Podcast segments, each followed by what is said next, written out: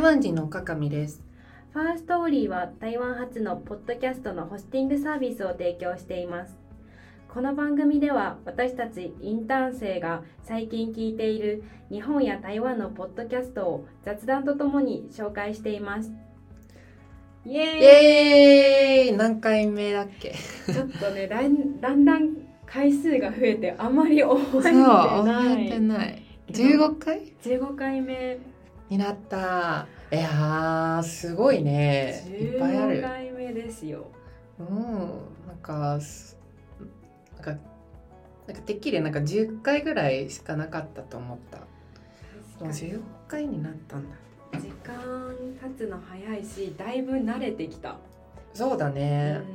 最初の第1回目1回目はなんかなんだろうなんかちょっとね何を話そうかとずっと迷っながら迷いながらあの収録してたもんね。そうそうそう、うん。だからだいぶ慣れてきてななんか何話そうかなっていうのもだいぶまとまってきた気がする。どうだろう。聞いてる人からしたらまた違うかもしれない。そうだね。あとなんか最近機能の紹介とかが多かったんで、なんか私たちも結構ファーストリーを使ってて、まあ、だんだんなんかどう使うかどどう使うのかをだんだん慣れてきてうん。機能の紹介もねなんか私たちも結構共感できる特徴とかあのメリットとかあるからうん。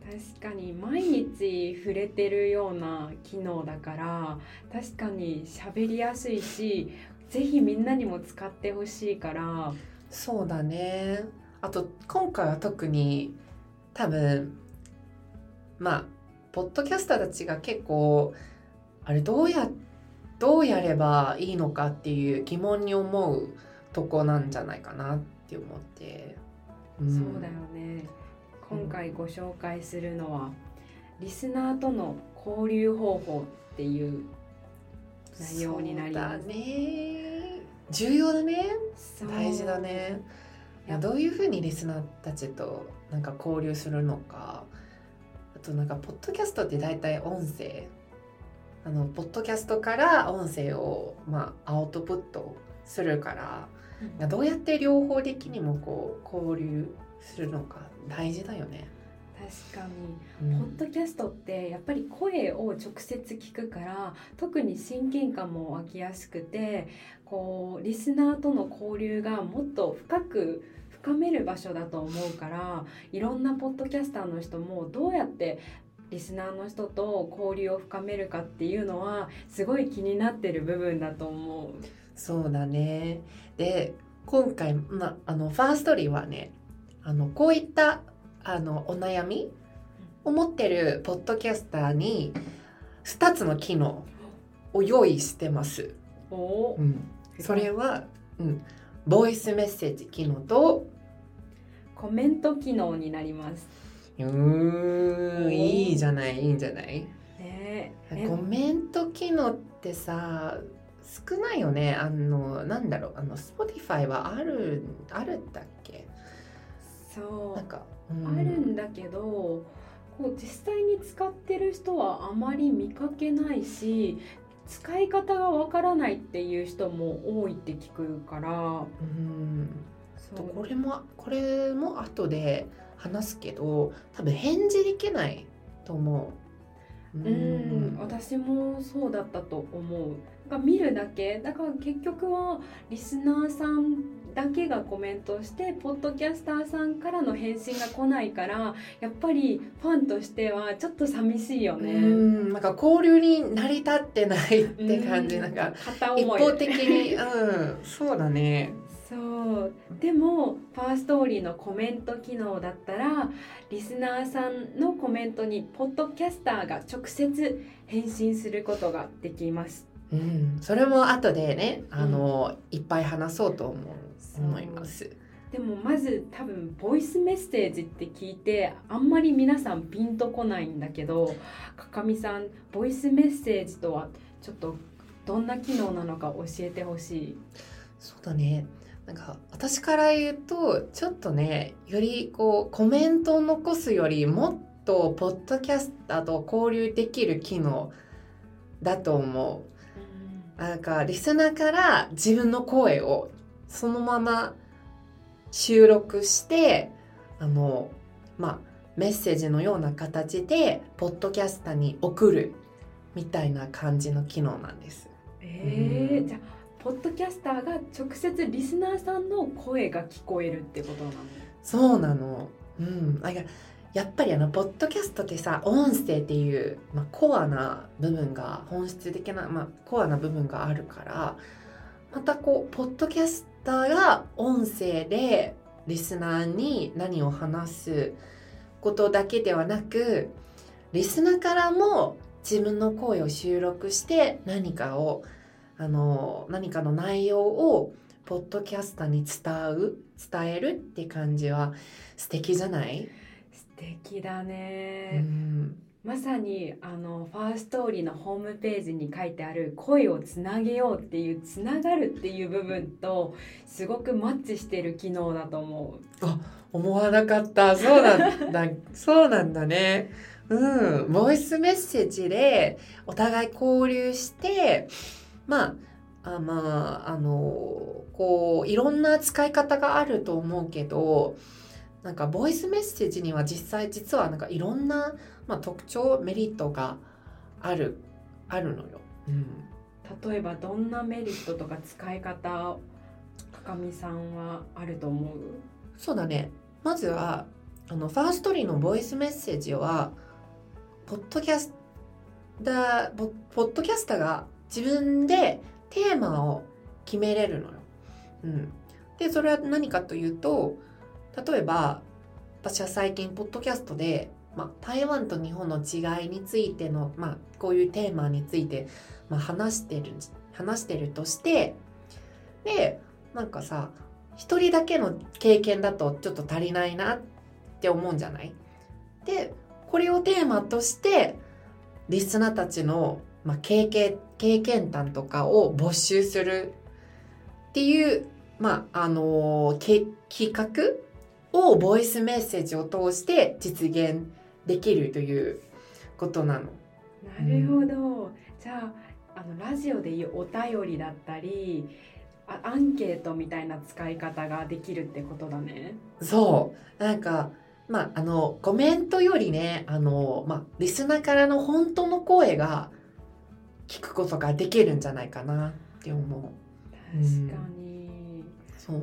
なんか本音が漏れちゃうっていうか、コメントだとね、なんかいっぱい考える時間があるから、こうちゃんとあの正式的で、こうまとめた、まあ内容になっちゃうんじゃない？でもボイスメッセージだと、なんかまあ何回取り直しすることができる、できるんだけど、なんかずっと違うよね。うんわかるわかる感情とかも聞こえるからそうそうそう。これは悲しいんだ楽しいんだっていうのは声色を聞いててすごい感じ取れるものがあると思うそうなんか文字だけだと、まあ、なたまにこう勘違いすることがあるんじゃない、うんボイスメッセージだと、まあ、直接的にその人の、まあ、よりあの信憑性なんかもっと信じれることがなんか伝わるんじゃないかなと思う。思ううん、確かに確かに。そう。あとはねなんかどう募集するかというとこのボイスメッセージにはあのリンクがあるんです。うん、あのファーストリーのダッシュボードにこういったボイスメッセージのリンクをリスナーにシェアすることによって、まあ、リスナーたちはこうリンクをクリックしてそのままあの、まあ、収録、まあ、ボイスメッセージを残す画面にあの映映ってそのままあの収録録音することができる。うん。なるほど。じゃあリスナーさんはもうクリックしてもうそのまま携帯でボイスメッセージを残すことができるんだね。そう。何も準備しなくていい。うん、リンクをクリックするだけでいい。れは便利だね。やっぱりボイスメ,、メッセージって聞いたらこう自分で録音して編集してでサイトを探してアップロードとかっていうちょっと手間がかかるイメージだったんだけど、うん。ファーストーリーのボイスメッセージ機能は本当にそのリンクをクリックしてそのまま録音してそのまま送信できるっていうのがす便利だぐねリスナーに伝わなんかポッドキャストに伝わる、うん、そうだね、なんかダッシュボットで確認できるの。そのボイスメッセージのリストがあって何のテーマこのテーマにはどんなボイスメッセージがあるのかも確認できる、うん、いいね。そのスピードと実際の声が聞こえるのがもうなんか心の距離もゼロになってる感じがする。うん、あと F リンクにもねあのそのリンクにもその F リンクにもこのボイスメッセージを入れることができる。なのでまあとにかくこう万能な F リンクをシェアすれば、まあ、リスナーは番組を聞くこともできるしボイスメッセージも残残残せるしあと前言ってたそのドネーション機能もできるから。もう全てがまとまってるよねそうそうそう。リスナーたちはまあいろいろできるの。うん。いいね。いいねいいね。F リンクの使い方が本当にたくさんあるからぜひ皆さんにいろいろ試していただきたいです。うん。そしてそして？そしてそして？コメント機能です。うん。コメント機能先ほどもちょっと紹介したんですがあの返信することができるっていうので。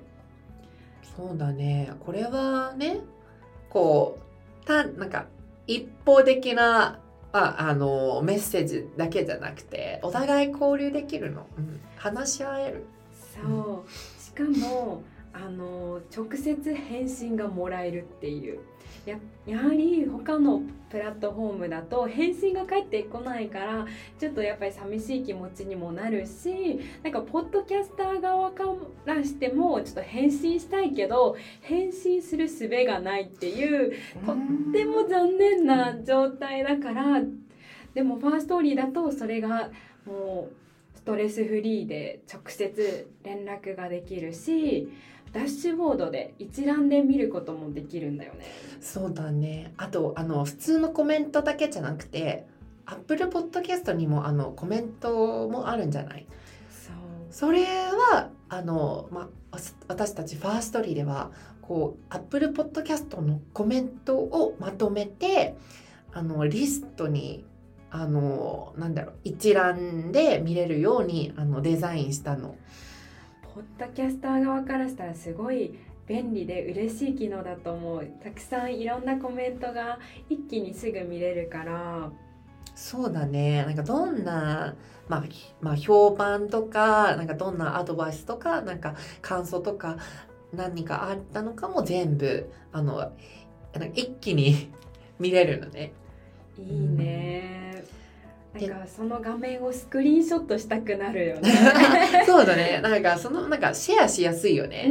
うなんかどんなコメントがあるのか。もうあの SNS であの、まあ、あの共有。なんかみんなにシェアすることもできるね。そうそれが私はなんかパソコンのデスクトップの画像とかにしたい あーなってなんか思った？いい気持ちになるね。いい気分になるね。なんかプリントアウトしてアルバムにしたりとかもいろんな使い方ができるなって個人的には思ってる。確かに。いろいろ活用できるね。あとなんかどうやってなんかコメントするのかというとあのファーストリーのダッシュボードになんか普段こうファイルをアップロードした時なんか概要を書く必要があるの。でその概要になんかそのコメントリンクを挿入する機能があってもしこのエピソードをなんかみんなの声をなんか聞き聞きたいなと思う時そのままコメントリンクを挿入してなんかもしリスナーから何かアドバイスとかこう感想とかあった時そのままコメントリンクをクリックしてコメントすることができる。おおーじゃあコメント機能は自分でオンだったりオフに切り替えることができるんだねそうだね。なんかシェアしたくない場合も、まあ、あの F リンクの方でもそうだ、そうだし、なんか概要欄に、まあ、入れなければ大丈夫だと思う。なるほどなるほどなんかそうもしねあまあ、自分だけの声をなんかみんなに伝えようと思ったら、まあ、全然使わなくてもいいんだけどもしリスナーと交流したい場合も、まあ、あのコメントリンクを挿入して、まあ、皆さんなんかこうなんかどんどんこうあのコメントしてくださいっていうようにっていうふうにあの宣伝すればいいなと思う。確かに確かに。なんかエピソードによっていろいろ変えたりとか F リンクの使い方も変えれるから本当に皆さんに試していただきたい。そうだね。F あのファーストリーのこの2つの機能を使えばきっときっとリスナーとよりこうなんかリスナーとの絆がより深めることができると思う。うん特にコアなファンとのやり取りは楽しいと思う。そうこれもねもしかしたらあのサブスクのプランと一緒に合わせて使えばもっとねなんかサブスクを登録したリスナーにとってよりこう自分なんかお得みたいな感じもするから、うん、特別感が半端じゃないね。そうぜひぜひ皆さんぜひ使ってください。今回はファーストリーのコメント機能とボイスメッセージ機能を紹介しました。皆さんいかがでしょうか？この番組は週に1回更新しますので、登録とコメントを待っています。では、また来週。バイバイ